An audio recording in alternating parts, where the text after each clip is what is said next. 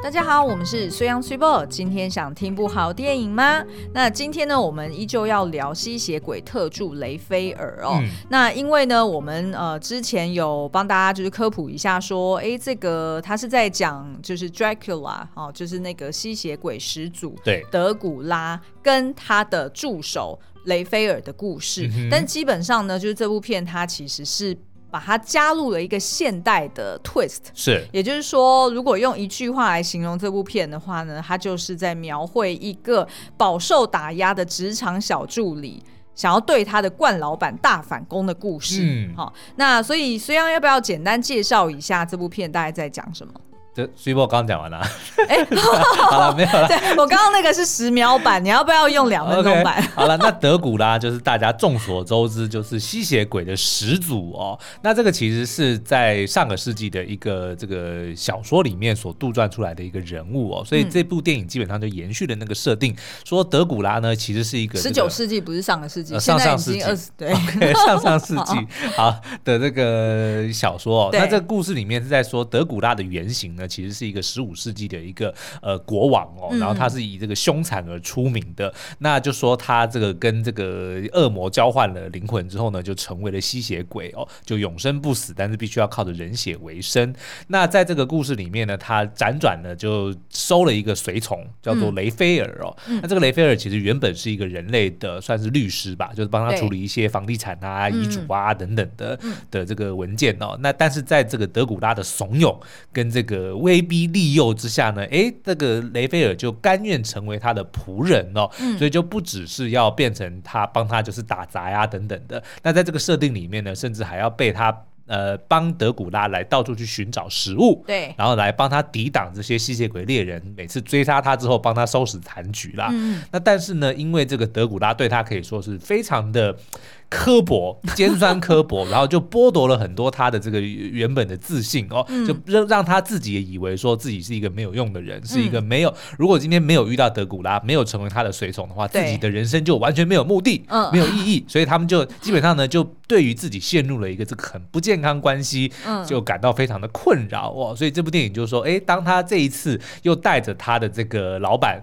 搬家，这次应该是搬到美国哦。欸、对，搬到美国之后呢，哎，就辗转的让他有这个契机，去好好的检视自己跟冠老板之间的这段感情、这段关系，然后试图做出改变。对对对，嗯、好，那这样子听起来就是，哎，好像这部片还蛮。心就是蛮心理学的，对，对不对？但是呢，其实它有大量的这个血腥杀戮的画，B 级血点片，对，有一点 B 级血点片的感觉哦。嗯、那所以其实娱乐效果还是蛮高的。是。那其实呢，这个刚刚说到这个律师的这个角色呢，其实他在呃，就是原始的小说，就是刚刚虽央讲那个十九世纪的小说里面呢，嗯、这个律师叫做 Harker。对，好，然后呢，呃，同时之间，他同时也有另外一个角色，也叫做 Renfield，但是那个 Renfield 就是，嗯，跟在 Dracula 旁边。呃，然后呃，被认为精神有一些状况，然后有一点疯癫的一个仆人，所以意思就是说，在这一次的这个电影里面呢，他把这两个角色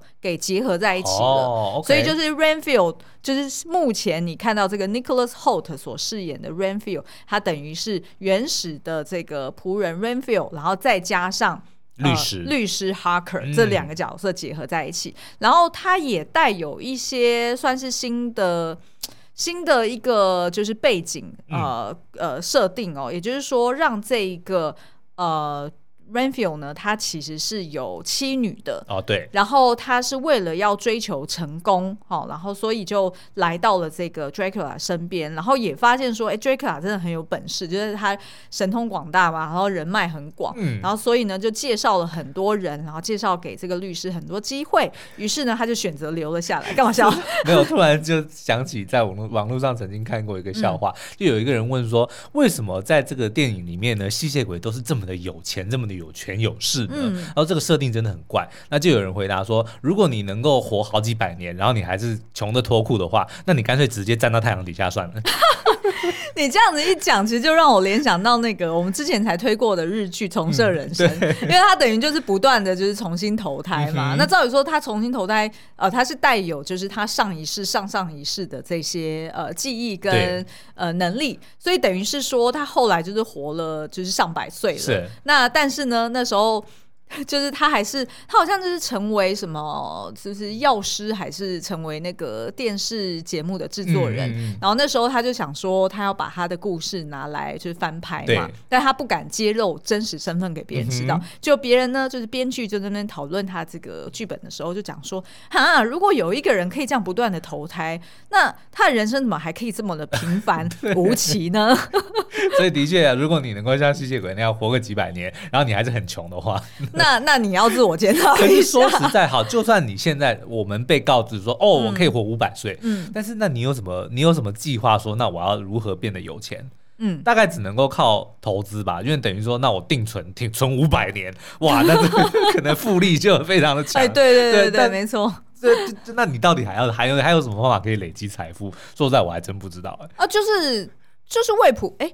对不对？你不是未卜先知啊，我只是让你能够活得比较久。对，因为他等于没有重活，他只是活很久。所以这个论点有个问题，就是他没有把通膨考虑进去。也就是说，他其实吸血鬼就只是不断的存钱而已啊。哦啊，要不然就是。提早买地嘛，对不对？因为地只会越来越贵啊。就认为房地产是永远不会的。好，Anyway，这个不重要，再拉回这个主线。好，好，好，那基本上我觉得这部片呢，就是呃，当然就是它的娱乐效果是蛮高的。嗯、然后你也看到这个呃，Nicholas Cage 呢，就是发挥他一向擅长的这种呃疯癫凯吉风。我认为这个是他变脸之后最好的演出。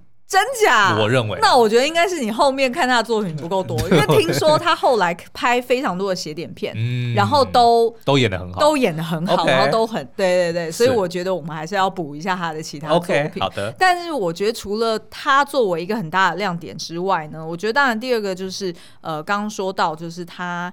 因为他用这样子就是比较现代、比较有趣，然后是直接去跟职场挂钩在一起的一个、嗯、呃崭新的设定，所以会让大家觉得很新鲜。因为等于你换了一个视角，你不是再去看 Dracula 这角色有多可怕，嗯、而是你去看到就是百年来跟在他身边的那个 Minion，对，就是那个仆人，对，小跟班，他要怎么试图从这个。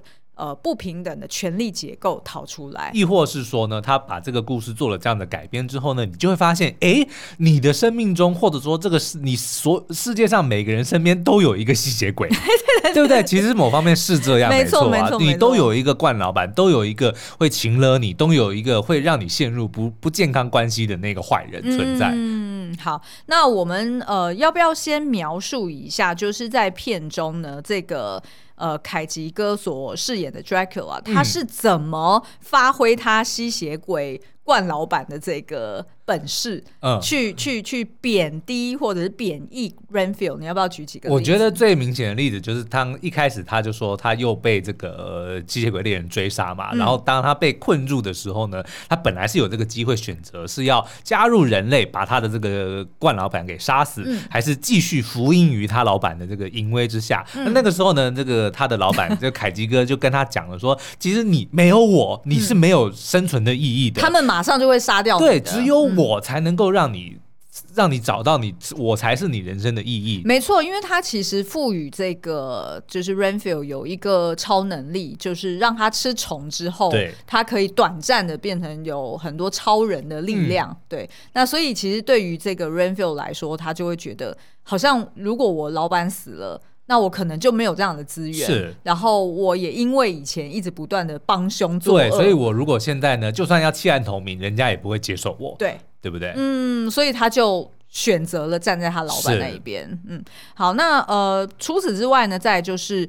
呃，后来 Renfield 呢，他因为白天他得要帮他老板跑腿，然后并且、嗯、他可以看到太阳，对对，然后并因为他算是还算是一个人嘛，对，对，然后所以呃，同时他也要在外面去捕捉一些猎物回来给他老板享用哦。嗯、那所以在这个过程中，他白天就有蛮多时间，对，然后他也决定说呢，那他想要在有限的能力或者是有限的这个资源当中呢，尽量的降低他自己的罪恶感。嗯，也就是说，积一些阴德啦。对对对，他就是去参加那种互助会 啊，尤其是那种呃，就是专门在治疗呃陷入在呃。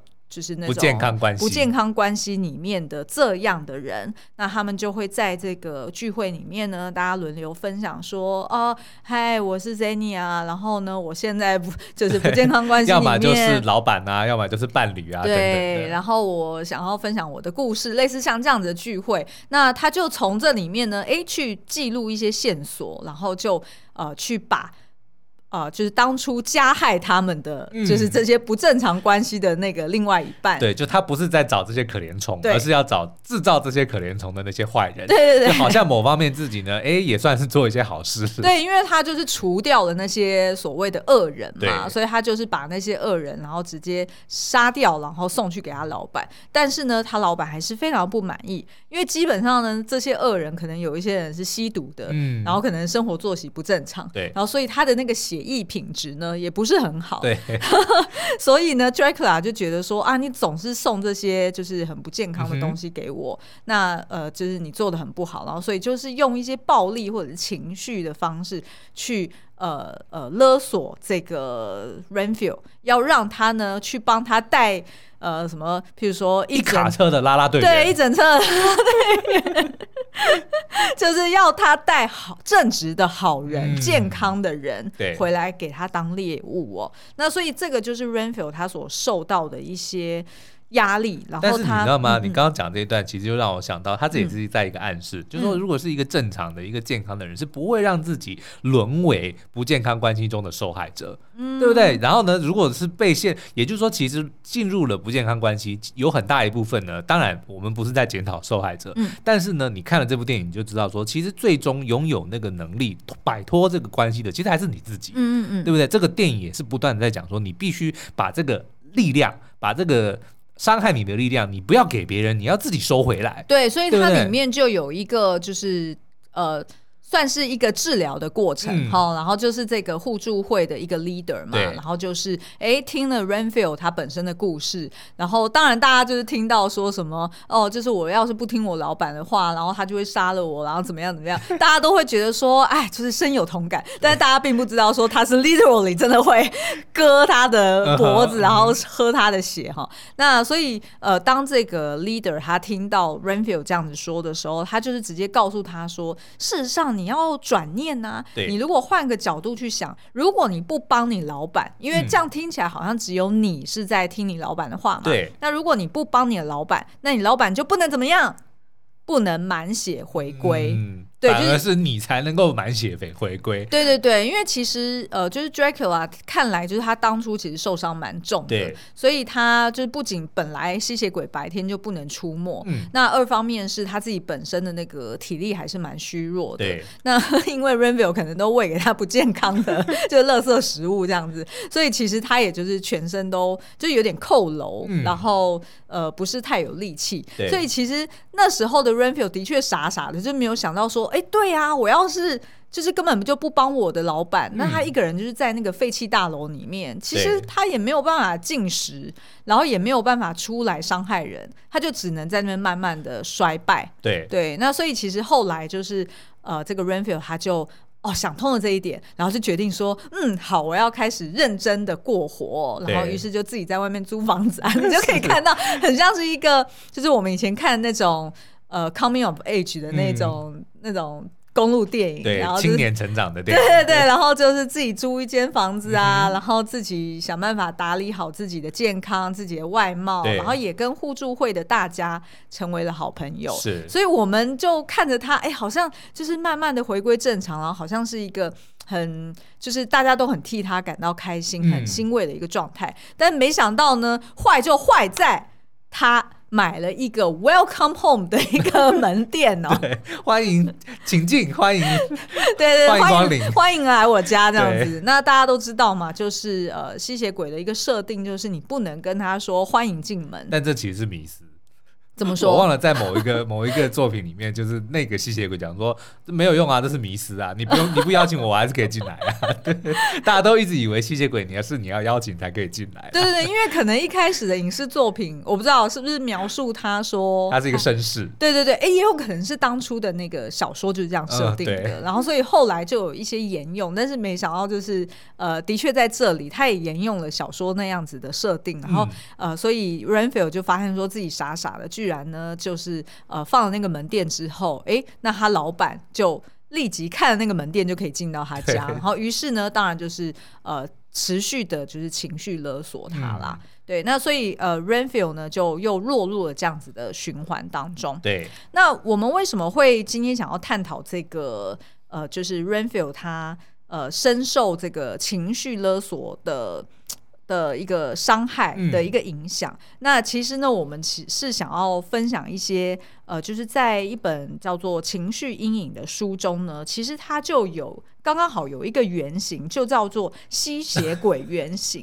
而这吸血鬼原型完完全全就符合了呃，就是在电影里面 Renfield 的一些呃行为举止。因为他老板就是吸血鬼。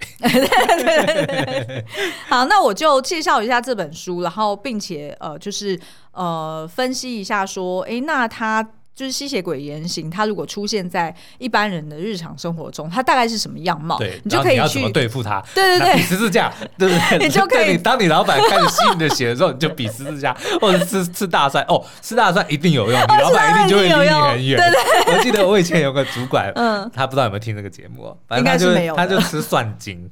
胶囊，然后他那个时候又住我家，嗯，所以我们全家都是蒜头的味道，的确就会让我想要离他很远。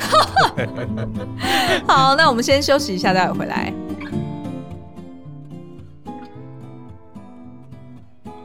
情绪阴影这一本书呢，呃，是由。咨商心理师许浩怡所著作的、哦，那在这本书里面呢，他介绍了荣格的理论，然后还有呢心理学家 Caroline Myss 的一个原型卡，嗯、然后再加上呢许浩怡他自己的一个临床工作的案例哦，然后去整理出来，总共有五十六个人原型人物，对，然后用这些原型呢去带读者理解说什么是情绪阴影，然后我们要怎么样有意识的去转化这些阴影。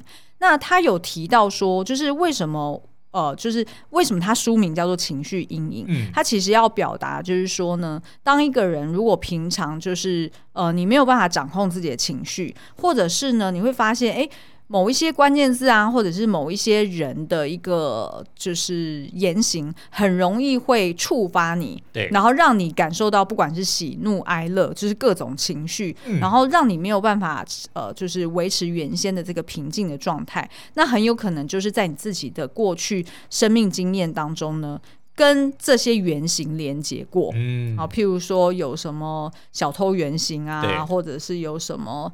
呃，什么母亲原型啊？那你有可能因为跟这些原型连接过，所以当你现在呢又看到类似的原型出现在你身边的时候，就很容易触发你、触动你。哦，就跟那个我们的蓝调时光里面。呃，对对对对，有很多这样子的原型。对对对对对，所以我们可以大抵去呃把这五十几个原型给分类为情感类别、思想类别、行动类别以及欲望类别哦。嗯、那举例来说，像情感类别，我们最常听到的就是一个受害者心态，对，哦，就是那种受害者原型。那这种人呢，就是他倾向去责备别人，然后把自己好像有点悲剧化。嗯，原因呢，你用这样子的方式就是。你可以去可怜自己，而不需要去自我反省。哦，对，就是类似像这这样子叫做情感类型。是，然后呃，譬如说思想类型好了，呃，思想类型就是那种专门去。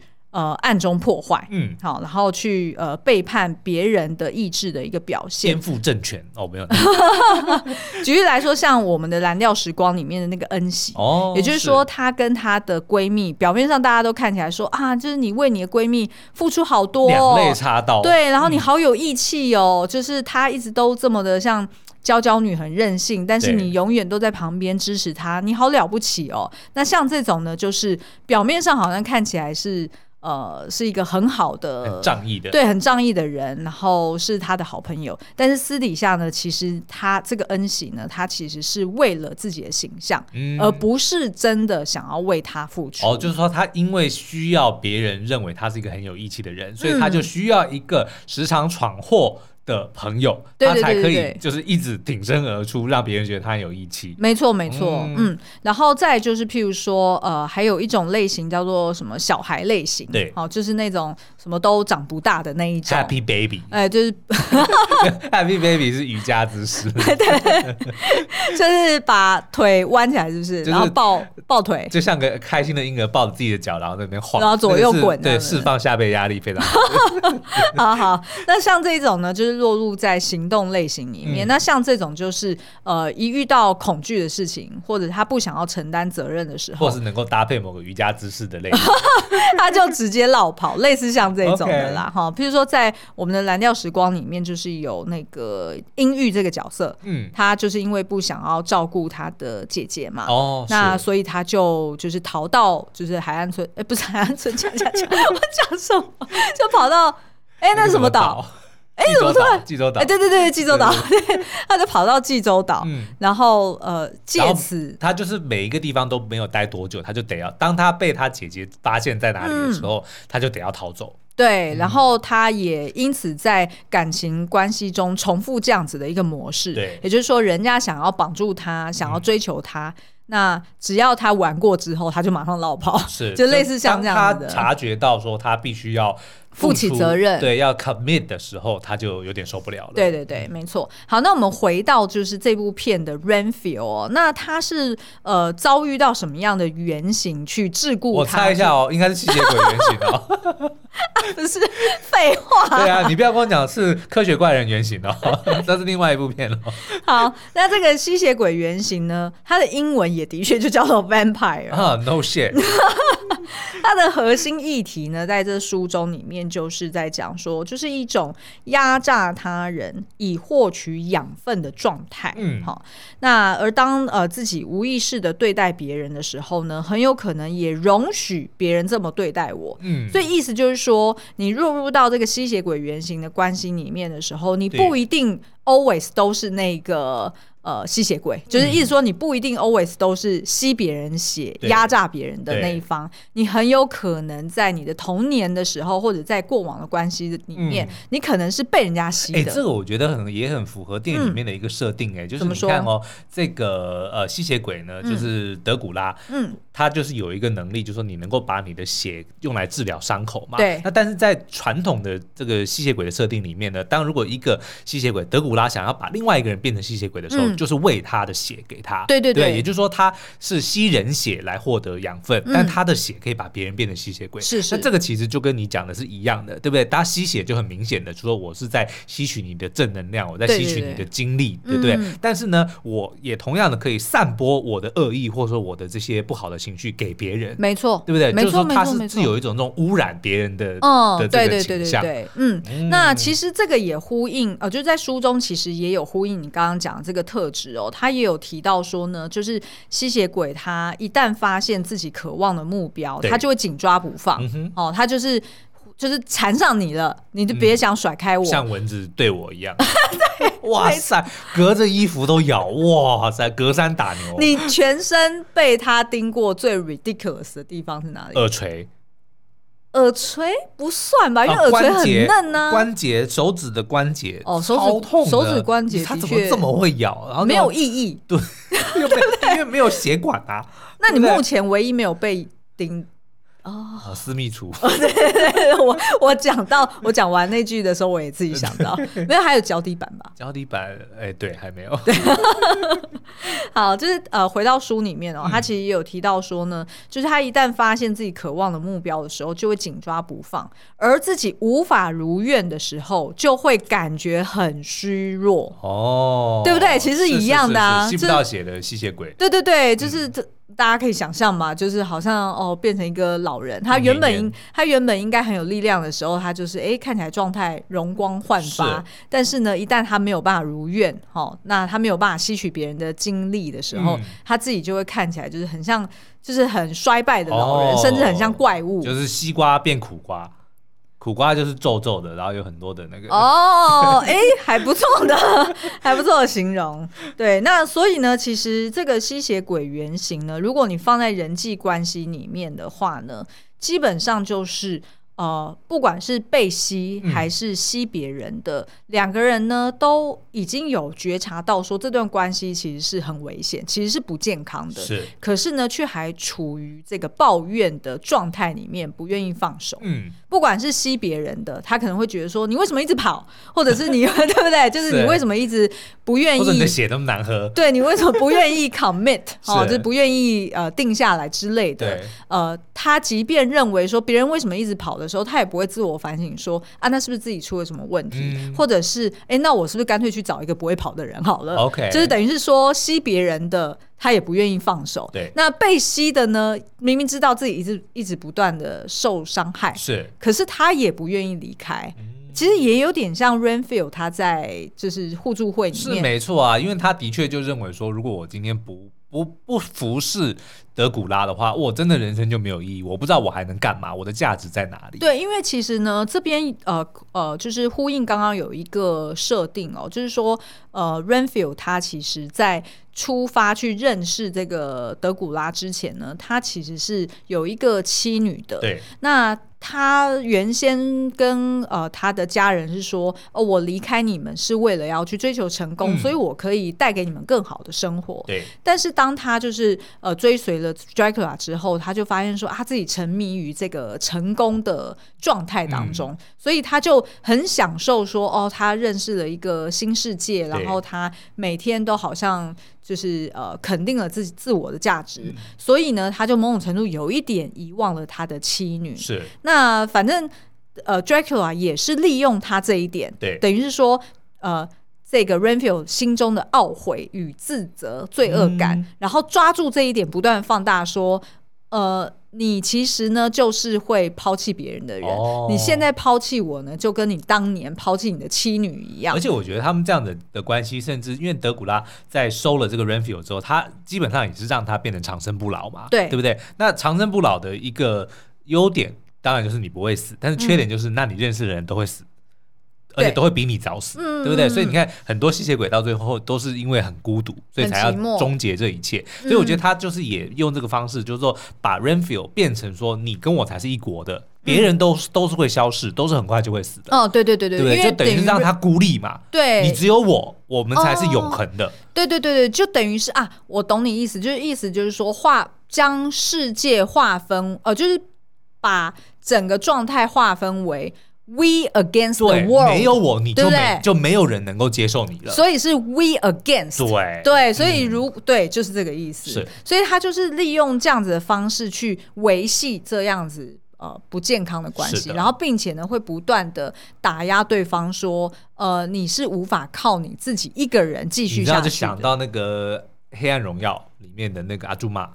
对不对？他跟他他跟就被家暴的那个，哦、对不对？他也是这样子啊，就是你你你就是我的老婆，就你、嗯、我们就是这一辈子就是夫妻了，你也逃不出我的手掌心，你也没办法离开我。哦，的确很多，就是我以往看的一些心理书，在描述到就是被家暴者的很多心理状态，不管是小孩还是是呃女性，对，那他基本上呢，一方面他会觉得说啊，的确我靠我自己在经济方面我没有办法独立自主。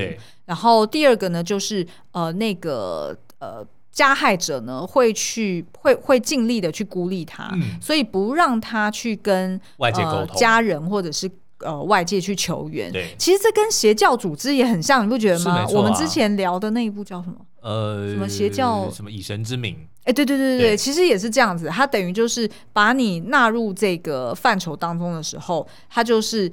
不让你去跟以往的朋友，还是跟你的家人去互动，借、嗯、由切断你跟外界的关系，来增进你跟这个加害者的依赖感。哎，对对对对对，对对所以就就呃，这个依附关系就等于就是切不断的。嗯、好，那最后我们来看看，所以在书中呢，他是呃，就是作者他怎么去建议大家，如果你面对这样子的一个原型，你可以怎么做？嗯，那举例来说，第一个呢，他就提示大家，就是在你的日常。生活关系中呢，你先去辨识出来说，有没有哪些人会触发你特别强大的一种渴望？嗯，也就是说，其实，在吸血鬼类型的电影里面，也都是在讲欲望这件事情。就是不管是呃希望成功，像 Renfield 一样，嗯嗯、或者是以往呃上一集我们推荐过的其他电影，对，可能是有关对于性满足的这个欲望。是、嗯，所以你先去。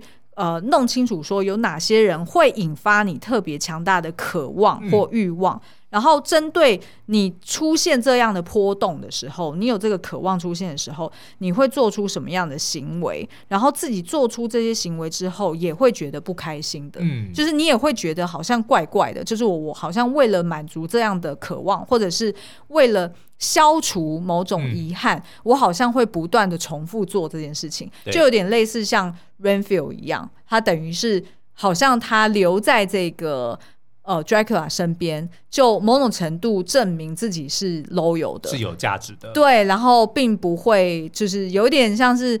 呃，弥补了当年他抛弃他的妻女这样子的一个遗憾。可是明明当他每次杀人，或者说每次带人去给德古拉杀，他又很难过，他又觉得很难过。对，嗯、对对对，就是你先 clarify 这一点，就是先弄清楚有没有身边有没有这样子的人。对，然后他驱动你的是哪种渴望？哈，然后第二种呢，就是呃，你可以去想想看，说为什么这些嗯。这些行为或者这些感觉会重复出现。嗯，那如果你是他，你会怎么看待这些行为？对，好，然后呃，第三个呢，就是那你从这些行为里面呢，你可以挑出一项，然后作为你想要改善的目标。然后，并且呢，去呃提示自己说，你在跟别人相处的时候，尽量减少这件事情出现的比例。哦。然后，呃，当你下次再出现这种冲动的时候，你就深呼吸，然后提醒自己说，其实我并不想这样做，对这不是我的本意。所以你看，像 Renfield 做了一个非常好的事情，就是他搬出去住。嗯，对不对？因为他在白天的时候，他可以自由行动嘛。对。当他老板在睡觉的时候，但他一直以来就是，比如说跟着德古拉住在城堡里面，我反正就一直待在他身边，那个环境也不好。所以当他去了互助会之后，哎，他决定要做出改变。他做的第一件事情就是离开那个环境，对，对不对？先在外面去租一个小房子，让自己过着哎，就是正常的人生，上轨道之后，再慢慢的你就会去，你才有这个空间去检视说啊，你看我原本在那个暗不不见天日的那个那个环境，你光是那个。那个氛围就已经让你很不舒服了，对，然后里面都是尸体，都是臭味，嗯、对。但是，哎，我现在有一个自己的小小空间，对不对？哪怕是这个很普通的一个一个小公寓，它还是就是让我有这个空间去跟自己相处，而不是一直陷在这个环境里，嗯、就跟《黑暗荣耀》一样啊。嗯，他跟那个哎，我忘记女主角什么名字，哎，贤正哦，不是贤正是是是坏人，我说那个哦，文童莹啊，文童莹就当当这个阿朱妈跟文童莹就是达成了这个联盟关系，他你看他给他一份工作，对，对他就是借由这样子，能够去外面换个环境，去看风景，就让他能够脱离原本的那个在家里面跟老公的那个那个那个关系，对，对，让他发现说，哦，原来这个风景这么，我有别种可能性，你就先、嗯、先去检视这件事情，嗯、那再来呢，就是你真的要 realize 到，他电影里面其实有讲了一，在互助会的时候，不是他的那个领袖，就是互助会的那个 leader，就跟他讲说，呃，套套出说，如果我今天没有你，你的老板就。会没办法复活，没有东西可以吃。嗯，那其实现实生活中也是啊。如果你今天有一个人在吸你的血，对不对？那你就要察觉到他需要你，嗯，对不对？他不吸你的血，他会死。对，那这样子，请问力量 power 在谁身上？嗯，在你身上啊，对，对不对？比如说，你今天老板他是一个非常压榨你的，然后非常就是。一天到晚在指使你，需要你做东做西的，那你就要想，哎，对啊，如果没有我做东做西，他哪里哪能作威作福？嗯，没有你去帮他跑腿，没有你去帮他做这些事情，他根本没有办法嚣张。嗯，那你当你有这个认知的时候，你其实是有这个契机去跟他做一些反抗的，嗯，对不对？去就去谈判嘛。你需要我，哎，然后你还这么对我那么不好，嗯嗯，对不对？然后我觉得，呃，像刚刚书里面有提到，就是第一点就是先认清楚到底那个欲望是什么，就是那个。你到底在可你你从对方这个不正常的关系的这个对象身上，加害者身上，你本来想要取得什么？对，因为搞不好一开始你跟他认识的时候，你想要取得那个东西，的确是你很需要的。嗯、可是搞不好真的是过了一段时间之后，其实你自己有成长，你自己有变成熟。是，搞不好当初你要的那个东西，其实早就不存在了。或者是你根本就是可以在别的地方也找得到。对对对对，比如说在工作场合，你可能一开始这是你第一份工作，没办法好，但是也许过了一两年之后，你的能力已经变强了，但是你老板还是一样的压榨你，或者一样的对你不好，那请你根本没有必要在同一个地方，因为你。当初来这边是为了，比如说工作的经验、经验啊，或者是薪水等等的这些东西，你早就已经不再不再需要从这一个老板身上得到了。那这个时候，其实你就是要把这个力量收回来，嗯嗯，对不对？然后你要你不要给他满血复活的机会，你要把这个机会让给你自己啊。我觉得可能就是我们说起来很容易，但是因为呢，就是人在职场的时候。呃，就是很容易陷入一个。对，但是我要讲的，我不是说这件事情容易，嗯、而是很多人根本就没有去察觉这件事情。嗯，所以他可能就是每天就是陷入日复一日。因为就是在做事。对对对，我并没有在说跟老板呛声很容易，但是你们自己有没有想过？没有，对于苏央来说很容易哦，因为他很会敲桌子。对，但是我的意思是说，那你有没有试着去像我们刚刚讲的，你去审视你跟你现在老板之间的关系？如果你今天的确还是有必须他才能给你的，好，那没话。讲摸摸鼻子就就继续 继续忍下去，对，只或但是你就要朝着替自己累积筹码呀，说你要让自己希望你把那个渴望给降低，你或者是说或者是把控制权拉回来嘛，等到你真的有一天你有办法。你有办法，你有筹码去跟他谈判的时候，那你为什么要继续让他吸你的血嘞？嗯，对不对？这件事情当然不简单，但是你如果察觉到说这个事情是可以可能做到的，那我觉得你接下来就可以不断的朝那个方向前进嘛，嗯，尽量的把这个不健康的关系中你的主导权要尽量的拿回来。然后我觉得在情绪情绪阴影这本书里面蛮有趣的，就是说，呃，为什么你？呃，在长大之后，即便哎你在职场上面，其实你是一个呃有独立思考，嗯、然后有成熟的个人格特质的一个人，你已经是一个大人了。可是为什么你会受到某一些人真的就是拿他没办法？嗯、呃，也有一个可能是可以回顾说，会不会是因为你童年的时候，你身边有类似的这样原型的人物？对，举例来说，有可能是譬如说你的妈妈，嗯、可能就是这种的吸血鬼类型，她可能就是在你身上。呃，要求所有的的爱，嗯、或者是要求所有的 attention。对，那有可能就是因为这样子，然后所以你曾经被吸过，嗯、所以你可能某种程度会，呃，日后在遇到类似的人的时候，你就习惯说，你就有点自。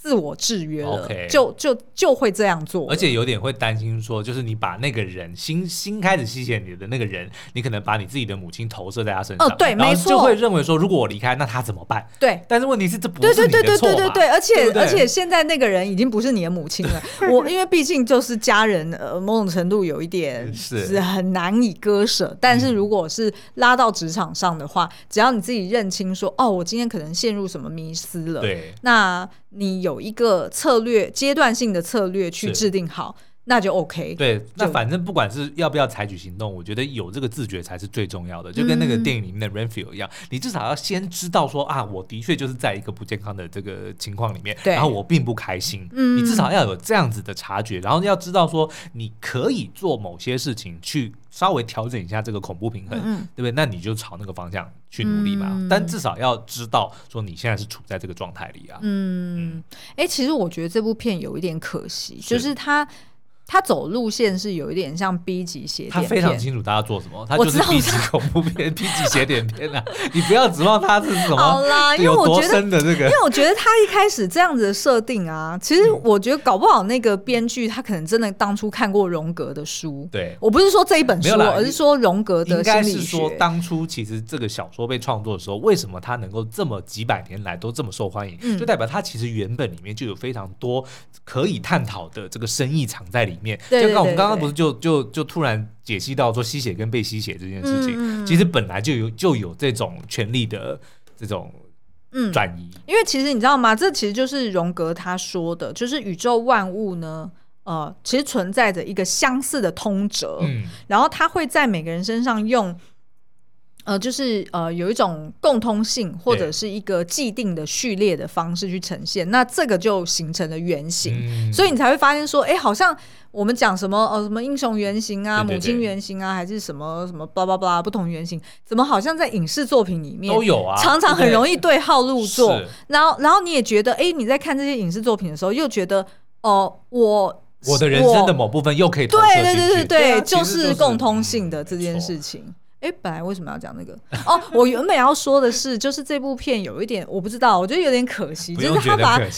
就是我觉得他洒血洒太多，如果他可以多 explore 一些这种心理学的哦东西，你不觉得想要看洒血的人怎么办？你有没有考虑过他们的感受？我就是要看 B 级恐怖片，我就是要看两条手臂在那边甩来甩去，然后那个血这样喷，我就是要看那个啊，对不对？你为什么要剥夺我的？哦，OK，好，那所以以上就是我们今天呢，呃，给大家的分享，就是如果你身边也有这样的吸血鬼怪老板的话，你可以用什么样的招数对待他？算精，再次推荐，非常有用。哎，对哈，因为如果当你自己就不会找你过去啦。但是，但是呢，这一定是不要在面试前，就是你要哦，当然，当然，对对对对对，不然人家根本不会请你进去。好，今天的节目就到这边，我们下次再见喽，拜拜，拜拜。